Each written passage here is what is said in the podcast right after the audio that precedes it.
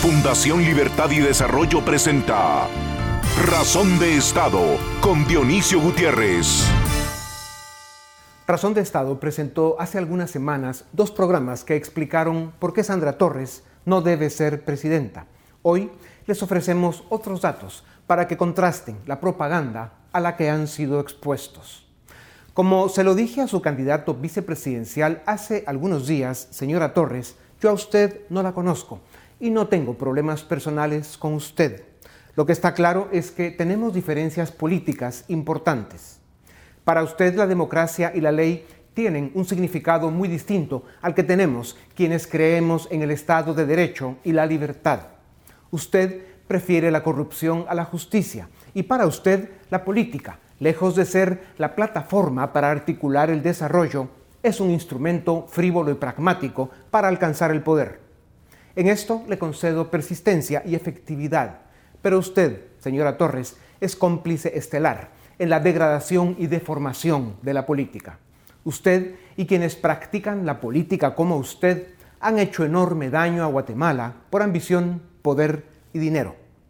En los cuatro años que usted gobernó, de 2008 a 2011, señora Torres, nuestro país perdió en todo la pobreza subió de 51 a 54% y el manejo irresponsable de las finanzas públicas puso en peligro la frágil estabilidad económica del país.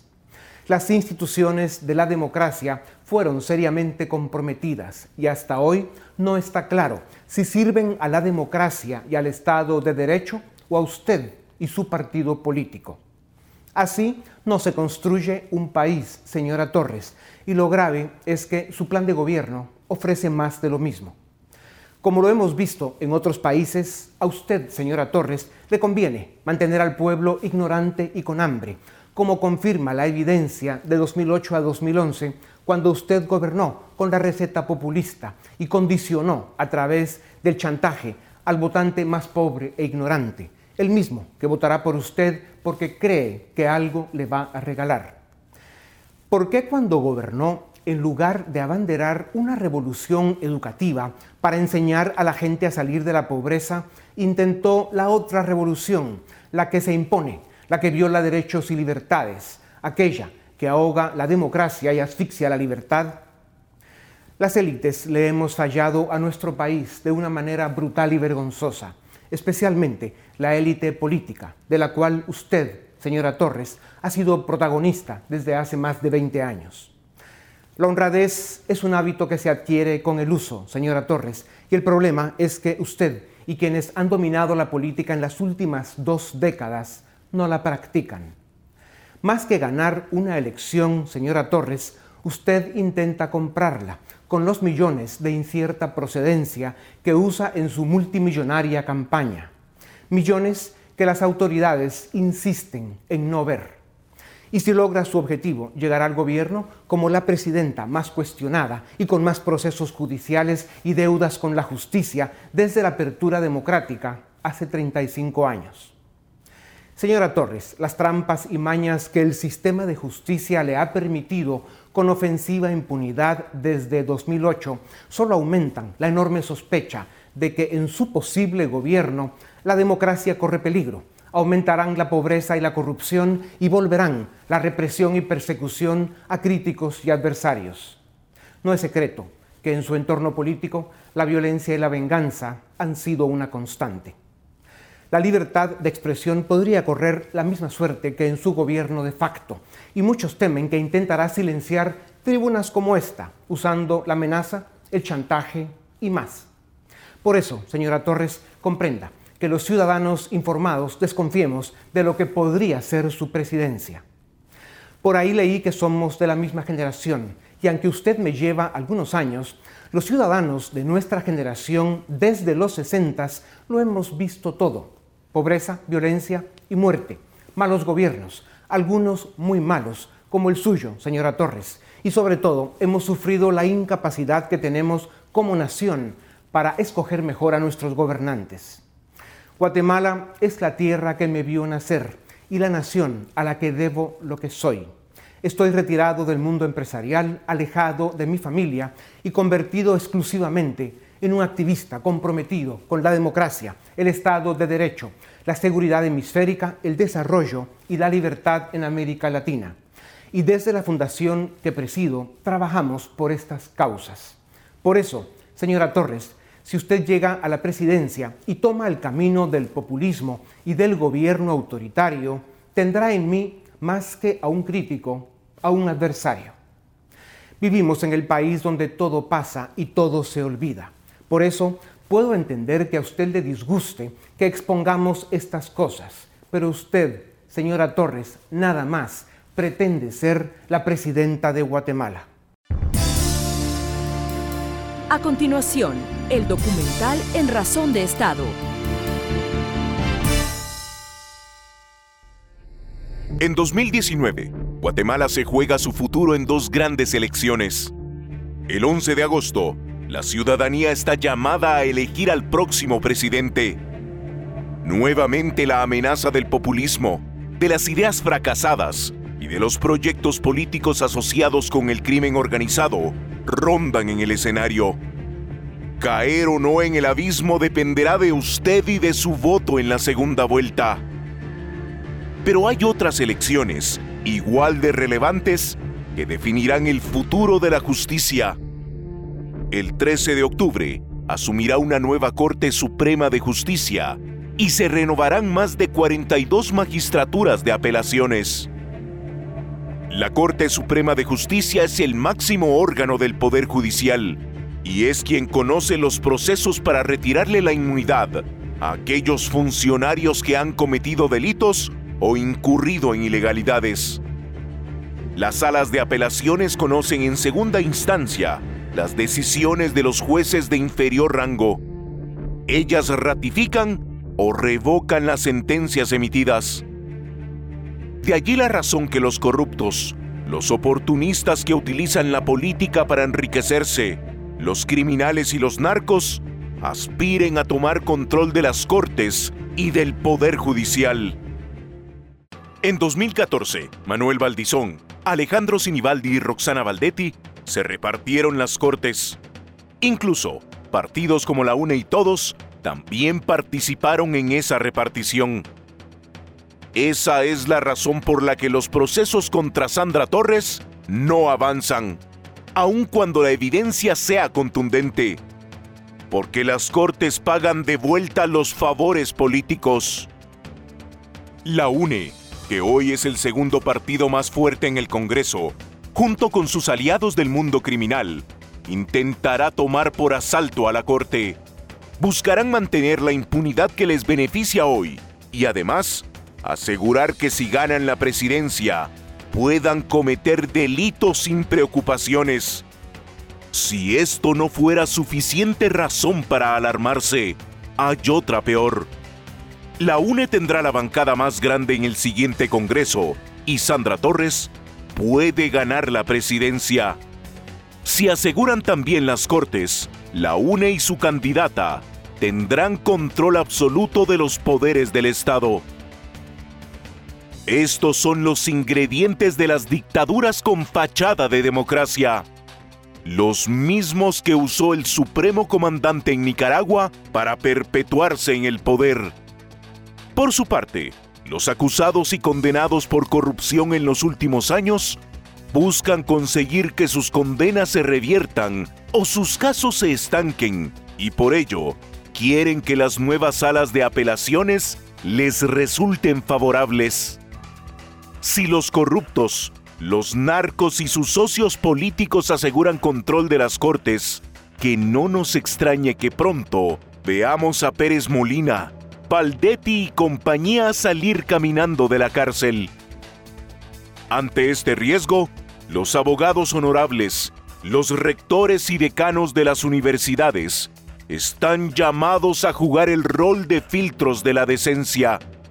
Ellos integrarán las comisiones de postulación, que elaborarán los listados de candidatos a las altas cortes y antes de octubre, el Congreso debería decidir finalmente quiénes ocuparán los cargos.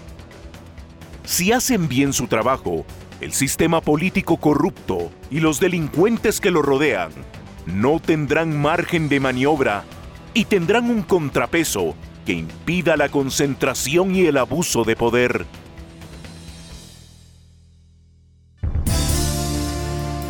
A continuación, el debate en Razón de Estado. Bienvenidos al debate en Razón de Estado. Hoy vamos a hablar de la elección que hay próximamente en el Colegio de Abogados para eh, integrar las comisiones de postulación que definirán las nóminas de aspirantes a las salas de apelaciones y también a la Corte Suprema de Justicia. Y para ello hemos invitado a tres personajes relacionados con este proceso. En primer lugar, a la licenciada Verónica Ponce, a la licenciada Liz Gordillo y al licenciado Álvaro Montenegro. A los tres, bienvenidos a Razón de Estado y gracias por acompañarnos. Muchas gracias. Decía yo en la introducción que vamos a entrar en un proceso muy importante. Este 2019 había otra elección, que es la de las altas cortes.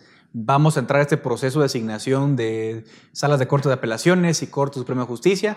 Y el primer evento importante es la elección en el Colegio de Abogados. ¿no? La, base la definen los decanos de las facultades de Derecho, que son 12, o sea que el Colegio de Abogados deberá elegir 12 comisionados este viernes. ¿Cómo analizan ustedes esta elección. Válgase la aclaración que Verónica está en la planilla número 10 y licenciada Gordillo en la número 9. Ustedes como aspirantes, ¿cómo ven este proceso que se da en el Colegio de Abogados? Bueno, yo, sí, perdón.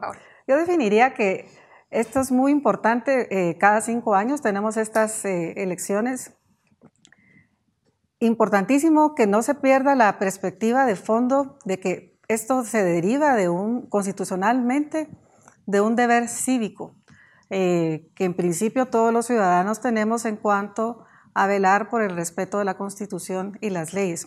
En segundo lugar, porque el Código de Ética Profesional nos impone a los abogados el deber de, luchar, incluso así lo dice la ley, eh, perdón, la normativa, de luchar por todos los medios posibles para velar que haya una elección de magistrados eh, y de jueces que, sea, que asegure que se elija a aquellos que son los más competentes, los que tengan aptitud y que reúnan todos los requisitos. Entonces, esta participación eh, creo que es fundamental porque se deriva de ese deber cívico, de, esa, de ese deber de participación y de que el gremio de abogados eh, se vea compelido a participar, que deje de lado la apatía, a no ir a votar conscientes de la necesidad de conformar eh, las, eh, los, los, procesos de postulación.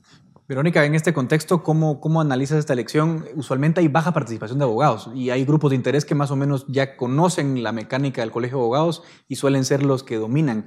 Eh, ¿Se puede esperar que haya un despertar cívico de los abogados este viernes y haya por lo menos un interés Claro, sí, llama la atención, ¿verdad? En esta elección específicamente de este año, que son bastantes planillas. Tenemos 10 planillas para Corte Suprema de Justicia y 11 para Corte de Apelaciones, que ha superado mucho el número de lo que hubiéramos podido ver en años anteriores. Que eran tres o cuatro usualmente. Que eran tres o cuatro muy específicas y hoy por hoy pues vemos mucha más participación en interés de ser comisionados de parte de los abogados. Creo que esa es una característica esencial que tiene en primer punto esta elección. Definitivamente eh, se maneja o hay una percepción, ¿verdad?, de grupos ya consolidados que algunas personas ya los etiquetan de una u otra forma, de acuerdo a la percepción, pero también han surgido grupos nuevos, eh, precisamente eh, diferentes, que están planteando cuestiones distintas, en este caso innovadoras, sobre la forma de abordar las comisiones de postulación. Realmente sí, efectivamente ha habido normalmente una baja en lo que es la votación y creo que todas las planillas realmente se han encaminado en pedir precisamente que participen, ¿verdad? No es solo un derecho, sino que es un deber, además, como parte de, de, miembros del Colegio de Abogados, que no solo compete a los abogados, sino a las carreras afines, y es necesario que todos, como ciudadanos, tomemos la postura que corresponde en este caso de participar de estas elecciones y poder elegir realmente quiénes van a representar al gremio. Ahora vamos a darle importancia a esta elección y ahí me gustaría la opinión de Álvaro, que es un, es un actor, digamos, más externo al proceso, ¿no? porque tú estás en, en la sociedad civil analizando el proceso. Tradicionalmente se ha hablado mucho de la captura por grupos del crimen organizado de las cortes en general. Y ahora estamos viviendo un proceso de lucha contra la corrupción que precisamente está encontrando un freno en las salas de apelaciones, por ejemplo. Ahí vemos eh, procesos que se estancan en las salas de apelaciones, vemos una Corte Suprema de Justicia que rehúsa quitar la inmunidad a algunos eh, funcionarios. Es decir, ¿qué rol y cuál es la importancia en todo caso de ambas eh, cortes en, este proceso de transformación del país? Yo creo que en este momento, ante todo lo que ha venido sucediendo desde el 2015, es muy importante este proceso, eh, empezando porque se cambian los tres poderes del Estado y eso no ocurre de manera tan recurrente, eh, por lo cual estas elecciones están entrelazadas entre sí, porque el Congreso es quien finalmente elige a las Cortes, entonces vemos a muchas personas vinculadas a candidaturas eh, que también están actuando dentro de los procesos de comisión de postulación. Luego vemos que en el 2014 hubo una elección donde se documentaron muchas anomalías, se presentó un amparo entre varias organizaciones de la sociedad civil y se, y se suspendió por un tiempo la elección. Luego tomaron posesión, que era famosa esta, esta, este acuerdo entre el Partido Patriota y el, y el, Partido Líder. Que eligieron a los magistrados finalmente en 15 minutos, con una hoja que tenía Roberto Villate en su mano, así fue una cuestión de, repartición de cuotas, ¿verdad? Eh, y vemos que esto ha tenido algún efecto en, por ejemplo, una Corte Suprema de Justicia que últimamente ha estado protegiendo a varios políticos, que hay eh, varias personas de la Corte Suprema con antejuicios, tuvieron que salir de ella. Entonces, en este momento vemos que, esta elección puede ser un mecanismo de impunidad, sobre todo de tantos procesos, sobre todo de corrupción, pero hay muchos otros más procesos que eh, finalmente puedan tener eh, estas estructuras de corrupción aliados dentro de las mismas cortes, que hemos visto que, las técnicas son dilatar los procesos, vemos las salas de apelaciones, por ejemplo, en el caso de, Roberto López Villatoro, que, que quitan una competencia eh, de, mayor riesgo, que es facultad solo de la Corte Suprema, vemos también a la sala tercera que, que revocó algunas solicitudes, se anuló una sentencia, eh, también en casos de antejuicio, ¿verdad? No, no aceleran estos procesos, entonces vemos que necesita mucha atención de la ciudadanía. la ciudadanía. Ahora vamos a ver, lo, lo, mencionábamos antes, venimos de dos procesos, 2014 y 2009, muy cuestionados. El 2014, la repartición de la Cala Álvaro, ¿no? Que en 10 minutos el Congreso decide quiénes son los magistrados. 2009 también hubo unas, serios cuestionamientos que llegaron incluso un amparo que eh, digamos, interrumpió la designación de magistrados, que mandó al Congreso a verificar si eran honorables o no los magistrados. Es decir, venimos de, procesos muy cuestionados. Y este no empezó tampoco con el pie derecho, porque se hizo una convocatoria temprana que revoca el Congreso. Es decir, ¿qué perspectiva ven ustedes en esta elección? ¿Vamos a tener impugnaciones? ¿Hay algún riesgo de que incluso eh, no estemos en tiempo en la elección de magistrados? Eh, ¿Cómo ven esa litigiosidad del proceso que se puede venir? La, verdad que todos esperaríamos que fuera un proceso fluido, pero realmente el contexto en el que estamos viviendo actualmente nos lleva a pensar que va a ser complejo. Eh, estamos hablando de numerosas planillas. Eh, está bien que haya participación de nuevos grupos. Eh, creo que también no, no, se debe trabajar con las percepciones de grupos que siempre han participado porque eso no es obstáculo a que pongan sobre la mesa nuevas ideas de cómo facilitar el proceso, pero considero que el principal reto va a ser en la capacidad que se pueda tener eh, ya conformada la, comisión de postulación, la facilidad que haya de diálogo, que es una cuestión que culturalmente en Guatemala está prácticamente sin desarrollo y en donde es bien complicado eh, establecer acuerdos sobre una base sólida en donde se busque realmente lo que se pretende conforme a la Constitución con respecto a la, elección de la Corte Suprema de Justicia y la Corte de Apelaciones, como con respecto a la aplicación de la ley de comisiones de postulación. O sea, realmente, ¿qué es lo que estamos buscando? Estamos buscando elegir a las personas que van a conformar la Corte Suprema de Justicia y la Corte de Apelaciones, eh, que forman parte del organismo judicial, que, el origen de la existencia de este organismo es del principio constitucional de soberanía que radica en el pueblo y que el pueblo delega eh, esta soberanía para la creación del Ejecutivo, del organismo judicial, del organismo legislativo. Entonces, si no mantenemos en perspectiva que estas son realmente la prioridad por la que tenemos que velar, probablemente el, proceso se puede ir a la deriva. Eh, entonces, mantener eh, los objetivos claros, eh, poder tener la capacidad de establecer diálogos sólidos y constructivos va a ser lo que probablemente pueda contribuir. Inside Crime, por ejemplo, saca unas investigaciones muy, muy reveladoras, ¿no? en las que ya, ya habla de estructuras mafiosas eh, dentro del Colegio de Abogados, en algunos decanos de algunas universidades. Es decir, vamos a tener esa, esa, cuestión ahí. Incluso dentro de los propios eh, institutos magistrados también hay cuestionamientos que, que saca Inside Crime. O sea, va a ser un terreno bien hostil. Y encima, cuando hablamos de salas de apelaciones, estamos hablando de que esta comisión va a tener que elaborar una nómina de 270 aspirantes. Verónica, ¿cómo controlar en una comisión de postulación que la mayoría son decanos, tienen su trabajo, ustedes pues aspiran, pero son abogados que tienen su ejercicio profesional? ¿Cómo filtrar? ¿Cómo no saber que, que las mafias efectivamente están metiendo candidatos afines cuando hay tantos aspirantes? Claro, sí, en este caso, bueno, realmente el proceso empieza, como tú bien lo decías, eh, desde la parte de lo que es la elección en este momento del Colegio de Abogados para sus comisionados, pero en sí, realmente el trabajo que se va a realizar es ya dentro de la comisión de postulación. Entonces, definitivamente creo que los representantes del Colegio de Abogados sí tienen que tener claros los principios y el objetivo y el por qué se está ahí. Por eso es tan delicado en este momento esta elección de que realmente los comisionados que se elijan por parte del gremio sean comisionados independientes que realmente vayan en la búsqueda de eh, tener una elección de postulantes hacia el Congreso que llenen los requisitos realmente por capacidad, por idoneidad, por honorabilidad, ¿verdad? Por ser unas personas probas y que eso se pueda lograr. Como bien lo decía la licenciada, pues ya dentro de las comisiones de postulación se tiene que hacer un trabajo en equipo, muchas veces eh, se distribuye a través de equipos precisamente por el cúmulo, en especial en la Corte de Apelaciones, y es ahí donde tiene que haber una apertura para ese diálogo. En este momento la sociedad guatemalteca no es una sociedad que esté promoviendo el diálogo, tenemos una sociedad muy dividida y eso se ve reflejado en cualquier circunstancia. Vamos, Álvaro, a ver un tema importante. ¿Cuáles van a ser las fuerzas políticas detrás de esto? Porque, por ejemplo, en 2014 se habló mucho de la alianza líder patriota. Eh, había operadores de la justicia como el propio Rey del Tenis, como el propio Juan de Dios Rodríguez, que hemos visto que las cortes más o menos responden a, esa, a ese vínculo que hay entre un operador y luego la corte, algo que no debería pasar. Pero también vimos en 2019 una Corte Suprema que protege a Sandra Torres, que no le quita el antejuicio, que protege a un Felipe Alejos, y así podemos hacer un sinnúmero de, de numeraciones de, de, casos similares, ¿no? ¿Qué fuerzas políticas podrían tomar control en este momento, Álvaro? Yo creo que hay una preocupación muy grande de que sea eh, el Congreso eh, siempre, digamos que ya es un, un error o un, tal vez una, una cuestión que, que, la reforma constitucional planteaba eh, cambiar y en este momento, eh, como decías, hay algunas anomalías o algunos errores procedimentales.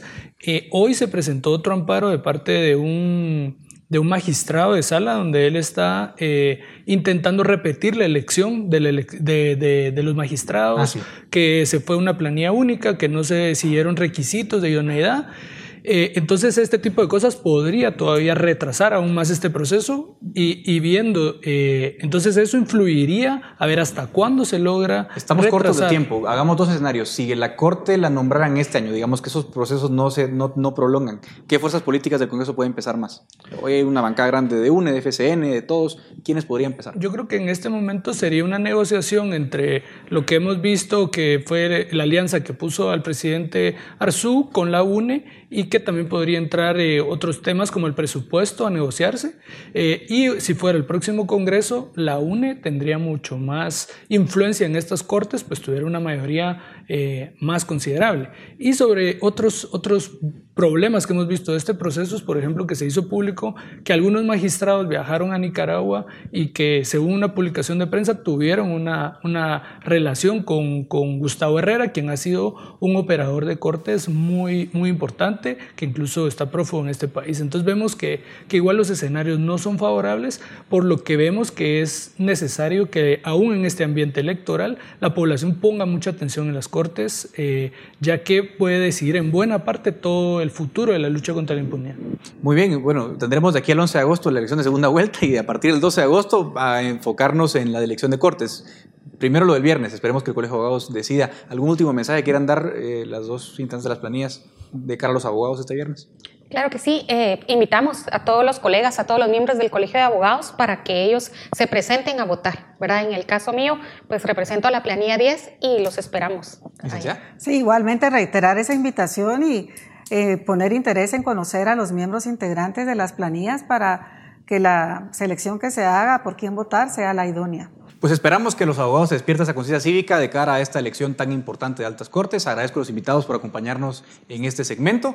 Es momento de llegar al fin de este, de este debate en Razón de Estado. A continuación, el análisis de razón de Estado.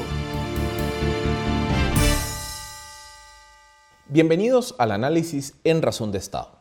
Esta semana continuaremos con la discusión de los resultados de la tercera encuesta nacional de opinión pública presentada por la Fundación Libertad y Desarrollo hace tan solo una semana. Para recordar un, poco el contexto de esta medición, esta encuesta fue encargada a la empresa Sid Gallup de Latinoamérica y fue levantada entre los días 9 y 14 de julio de este 2019, es decir, tiene tan solo 10 días de haberse realizado. La encuesta fue realizada entre personas que específicamente indicaron que están empadronadas y se realizaron 1.204 entrevistas, lo cual arroja un margen de error de más o menos 2.8%. El resultado principal de esta encuesta es que entre las personas que indicaron que desean ir a votar el próximo 11 de agosto en la segunda vuelta, el candidato Alejandro Yamatei obtendría un 40.6% de intención de voto frente a un 33.4% de intención de voto de la candidata Sandra Torres.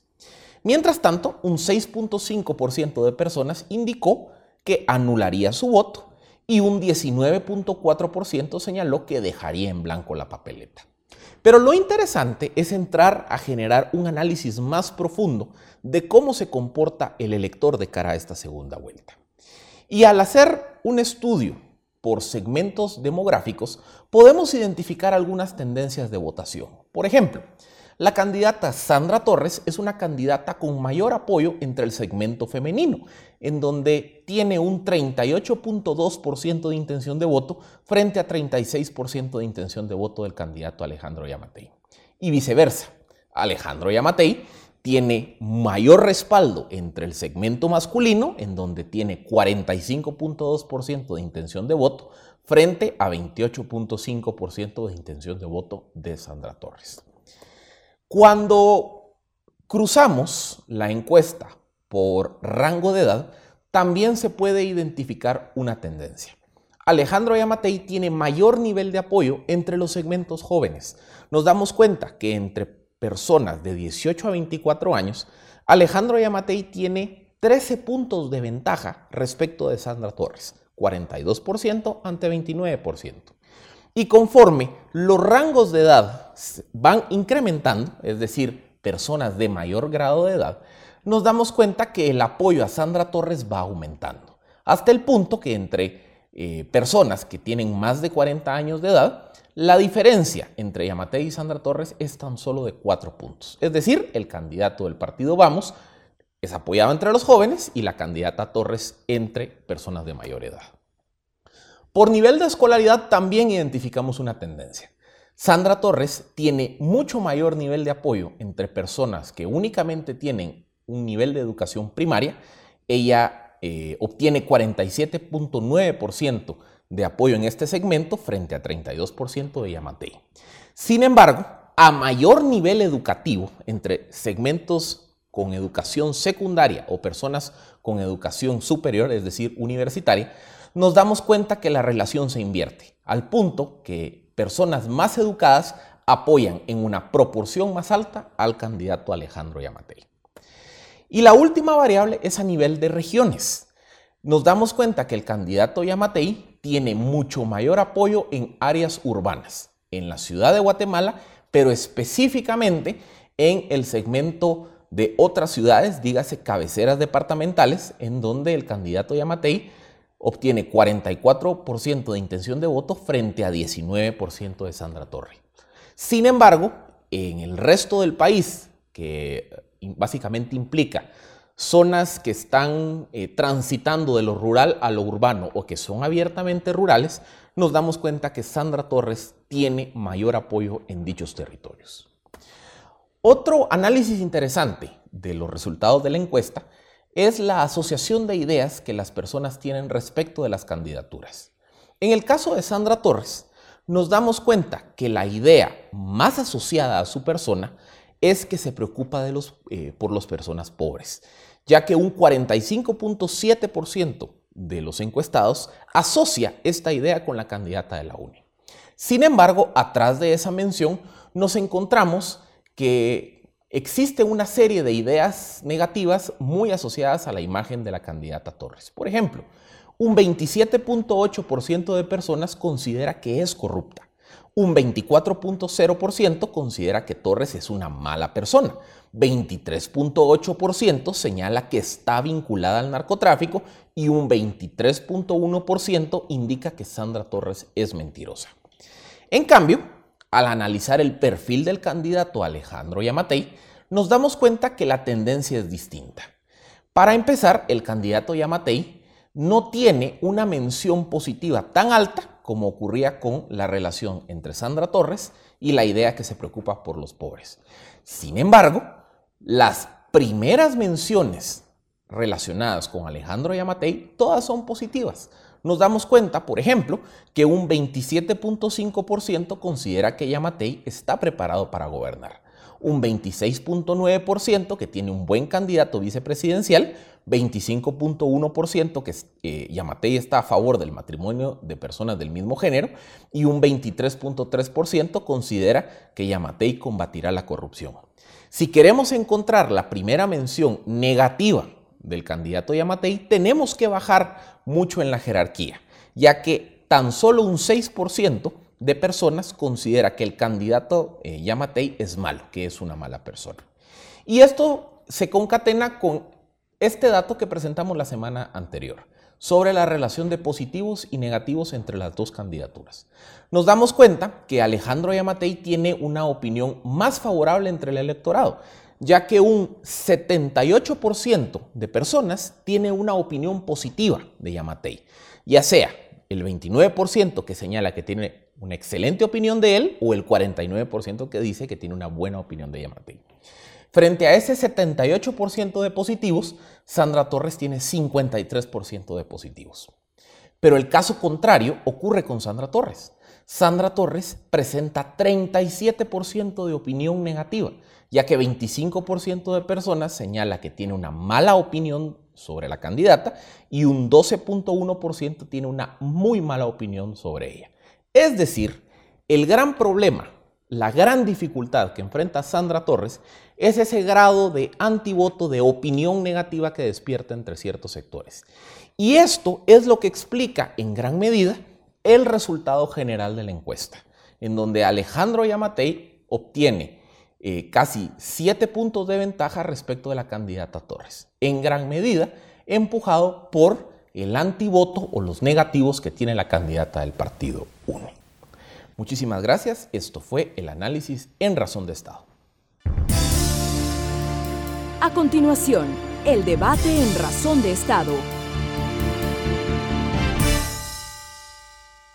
Iniciamos el segundo debate de esta noche en Razón de Estado. Vamos a hablar sobre coyuntura política a menos de 20 días del proceso electoral. Para ello contamos con Filip Chicola, director del área política de la Fundación Libertad y Desarrollo, José Ardón, politólogo y analista político, y Celia Luna, investigadora del Departamento Sociopolítico de ACIES, todos politólogos. Muchas gracias por acompañarnos en Razón de Estado. Eh, Philip, iniciamos contigo. Eh, ¿Cómo explicar que Sandra Torres haya obtenido un 25% de votos en la primera vuelta electoral, Yamatei más o menos un 13%, pero que la encuesta publicada la semana pasada por esta casa, por Fundación Libertad y Desarrollo, diga que Sandra Torres ahora se encuentra en segundo lugar con 33% de intención de voto y Alejandro Yamatei con un 40%. ¿Es posible? ¿Qué lo explica? Par de datos muy puntuales. Primero, en el año 2019, en primera vuelta, 2015, perdón, en primera vuelta Sandra Torres obtuvo 976 mil votos, más o menos. Ahora en 2019 obtiene 1.100.000 votos, es decir, Sandra Torres en cuatro años, es cierto, sube de 19 a 25%, pero en votos brutos, entre comillas, solo creció 130.000 votos. Segundo, Sandra Torres tiene un gran problema como candidata, sus negativos. En la última encuesta, 37% eh, de personas señalan que tienen una opinión negativa de Sandra Torres, ya sea que tienen una mala opinión, 25%, y otro 12% que tiene una muy mala opinión de ella. Frente a un Alejandro Yamatei que tiene solo 11% de negativos. ¿Por qué este es un dato relevante? Porque en segunda vuelta la motivación del votante, por la, segunda vuelta por definición es excluyente, porque me dejó solo dos opciones. Entonces, el votante que quedó huérfano se motiva a votar por el candidato que considera el menos malo. La medición de negativos es la forma cuantitativa de identificar a quién ven como el peor. Y tercero, desde las encuestas de primera vuelta, veíamos que más de un 50% del electorado en Guatemala señala que nunca votarían por Sandra Torres. Entonces, cuando sumamos las tres variables, realmente vemos que su crecimiento de 2015 a 2019 no fue tan grande y que sus negativos y antivoto son bastante significativos. Entonces, ese 40% versus 33 de, o ese 40 de Yamatei versus 33 de Sandra Torres, en gran medida está empujado no tanto por mérito propio de Yamatei, sino por el rechazo que se le tiene a Sandra Torres. Es decir, es el antivoto de ella que el votante dice, entre ella y el vaso de agua, voto el vaso de agua. Y eso es la razón por la que vemos a, su opositor, a su contrincante, superándola desde las encuestas un mes antes de la segunda vuelta. José, ¿cuál es tu lectura? ¿Coincides? ¿Difieres? ¿Cuál es tu comentario? Sí, a ver, yo creo que hay que contextualizarnos un poco de qué estamos hablando cuando hablamos ahora de este cambio súbito de primera elección a segunda, de primera vuelta a segunda vuelta. Sin duda alguna, una Sandra Torres que pues mucho más adelante que el segundo, que el segundo candidato, que Alejandro Yamatei. Eh, Sandra Torres saca 1.100.000, Alejandro Yamatei 600.000. Estamos hablando que es el doble de votos los que saca Sandra Torres con Yamatei eh, en primera vuelta. Es una diferencia bastante significativa. Yamatei tiene que duplicar la cantidad de votos, convencer a todas esas personas que por alguna razón u otra no votaron por él en primera vuelta, que salgan a votar. Primero, que salgan a votar y segundo, que voten por él. Porque tienen tres opciones. Votar por candidato A, Yamatei, candidato B, Sandra Torres, o pueden votar nulo, blanco o no ir a votar, que es no votar por, por ninguno. Entonces, Yamatei tiene un reto, sin duda alguna, bastante difícil en esta segunda vuelta, lograr convencer a todo el electorado que no ha logrado convencer en las tres, cuatro elecciones que ha participado. Entonces yo creo que sí miro ese reto que, que podría significar que Yamatei no va a crecer tanto como lo estamos viendo en estas encuestas, que sin duda alguna, pues si te presentan, llegan a tu casa, te preguntan por quién vas a votar, tal vez sí, ah, estando ahí, votas por Alejandro Yamatei. Pero eso no significa que el día de las elecciones verdaderamente vayas a salir a votar y que vayas a votar por él. Eh, segundo, yo creo que eh, hay que considerar el, el, tema del antivoto de Sandra, de Sandra Torres. Sin duda alguna, Sandra Torres tiene un gran antivoto que podría efectivamente volverle a quitar la presidencia o al menos evitar que llegue, pero también hay que tener muy claro el contexto, porque estamos hablando de, por ejemplo, una Sandra Torres que en las elecciones pasadas llega en segundo lugar con un Jimmy que llega bastante fuerte y duplica sus votos efectivamente, que es lo que tendría que ser Yamate en, en, esta segunda vuelta, logra duplicar sus votos y arrasa por mucho con Sandra Torres. Si partimos de ese escenario en donde incluso Yamatei duplica sus votos y Sandra crece un poco más, estaremos hablando de una elección que va a estar sumamente pareja, en donde incluso Sandra Torres podría llegar a ganar. Entonces, sin duda alguna, Yamatei depende mucho de esa capacidad de movilización de las personas. No veo, por ejemplo, que, que Alejandro Yamatei en estos meses eh, intercampañas esté logrando hacer eso. Celia, cuando uno ve los votos que obtuvieron los candidatos que no lograron pasar a segunda vuelta, esos votos ves que coinciden más con una propuesta de Yamatei. Digamos, estamos hablando en este caso de, lo, de quienes votaron, por ejemplo, eh, por eh, Arzú, por Farchi, eh, por Humanista, esos votos coinciden más, por ejemplo, con Sandra Torres o con Yamatei. ¿Eso podría explicar un poco, digamos, los resultados que nos arroja esta encuesta o cómo lo ves?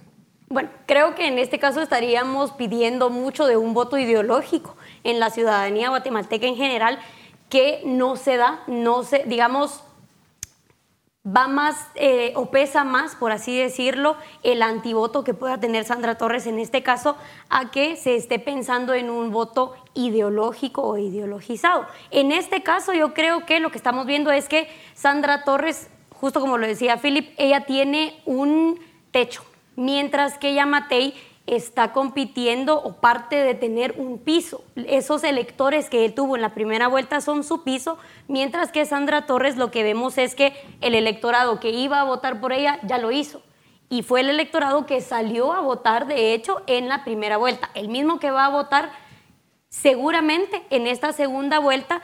Y lo que tenemos con Yamatei es esa oportunidad de que crezca. Sin embargo, no sabemos si lo va a hacer porque no sabemos, las personas, digamos, las personas que fueron encuestadas eh, no saben si van a salir a votar, no tienen seguro, porque precisamente como mencionaban eh, previamente, porque ya se excluyó al resto de candidatos, se excluyó a candidatos como los que usted mencionaba, entonces ya no tengo esa, ese incentivo de salir a votar porque ya no está mi candidato. Entonces, quienes van a salir a votar son quienes tienen seguro que quiere, digamos, quienes van a salir a votar por Alejandro Yamate y en este caso son las personas, estas 600 mil y pico que ya votaron por él, o las personas que definitivamente quieren votar en contra de Sandra Torres. Esa es entonces la oportunidad que tiene Alejandro Yamatei. Es esta una lucha, lucha entre comillas, o mejor dicho, eh, una contienda entre lo urbano y lo rural, dado que según la encuesta Yamatei, digamos, tiene una enorme simpatía en lo urbano, mientras que Sandra Torres, su simpatía pareciera ser más en el área rural, en personas que tienen eh, como máximo educación primaria. Vamos a ver eso, eh, ¿qué se asemejaría más lo que estamos viendo hoy en día a los procesos que hemos vivido en el pasado. Yo creo que en segunda vuelta casi siempre hemos visto un clivaje ahí definitivamente entre urbano y rural. En las zonas urbanas, en la capital y los cascos urbanos del, país, del interior del país, suelen votar por determinado candidato y las zonas más marginales, más rurales, urbanas, como también le, están llamando ahora, suelen votar por el otro candidato. Y, sin duda alguna, en esta segunda vuelta tiene una explicación bastante certera y es que la UNE ha sido un partido que ha logrado atender las necesidades de personas del interior del país.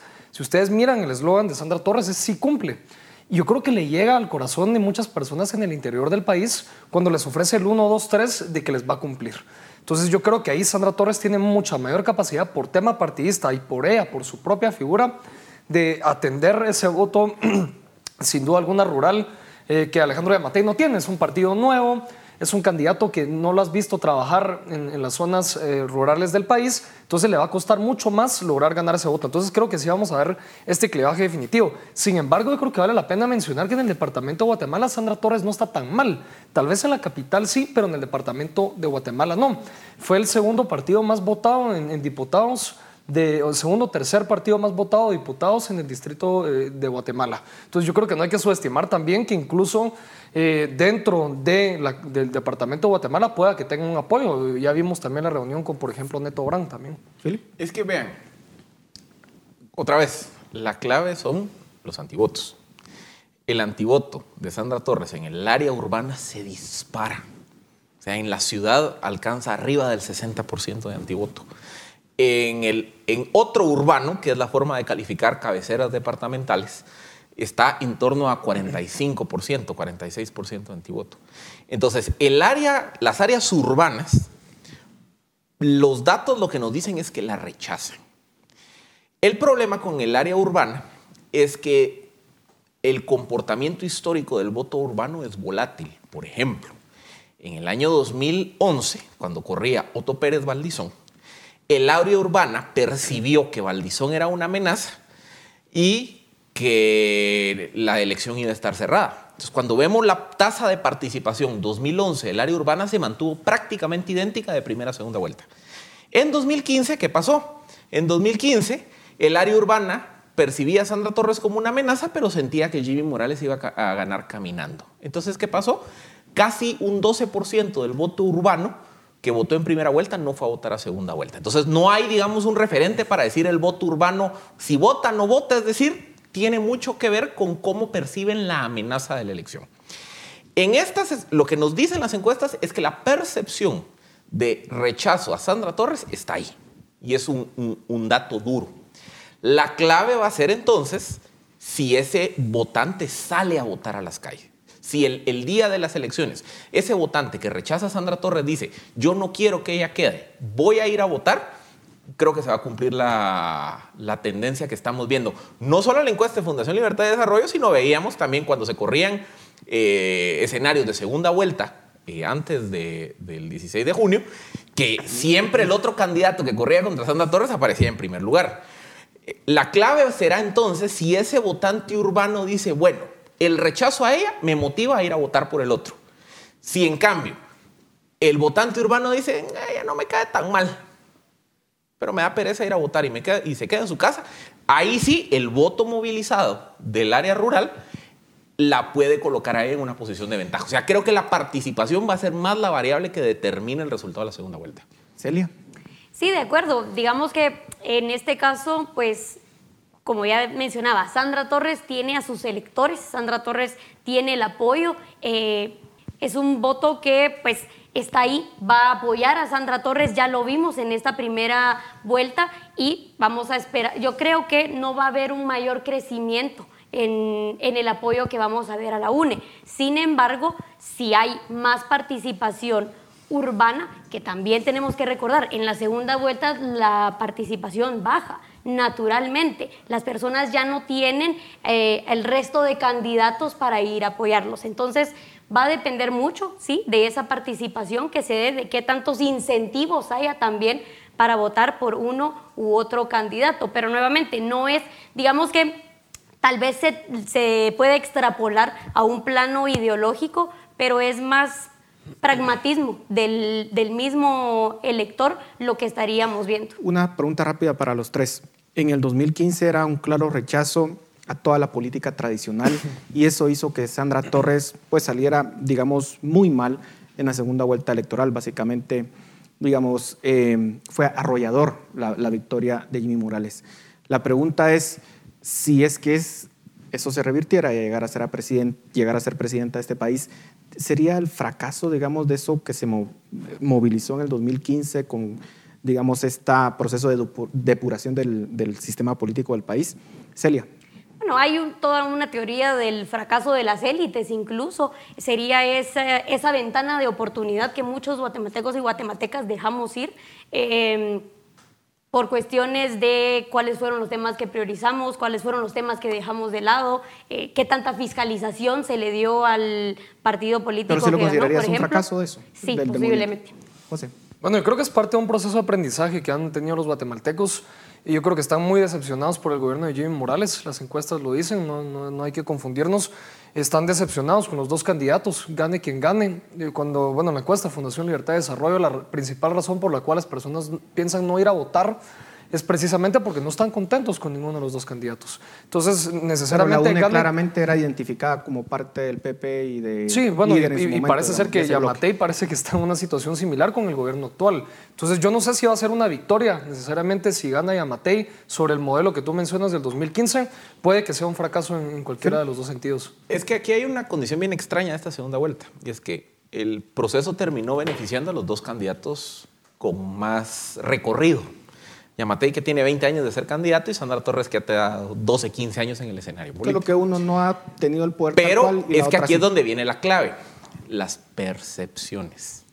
Porque cuando se genera el, el ejercicio de asociación de ideas, aparecen datos demoledores de percepción contra Sandra Torres. Por ejemplo, 27% considera que es corrupta, 24% considera que es mala persona, 23.8% que está vinculada al narcotráfico, 23.1% que es mentirosa. Esa percepción que está entre 23 y 27, 28% negativa contra Sandra Torres no aparece con Yamatei. O sea, en la escala, o sea, como aquí hay que comparar al margen A contra B, en la escala a Sandra Torres la perciben como más reflejo de lo viejo, de lo que representaba esa vieja política que Yamatei. Los negativos de Yamatei son relativamente bajos.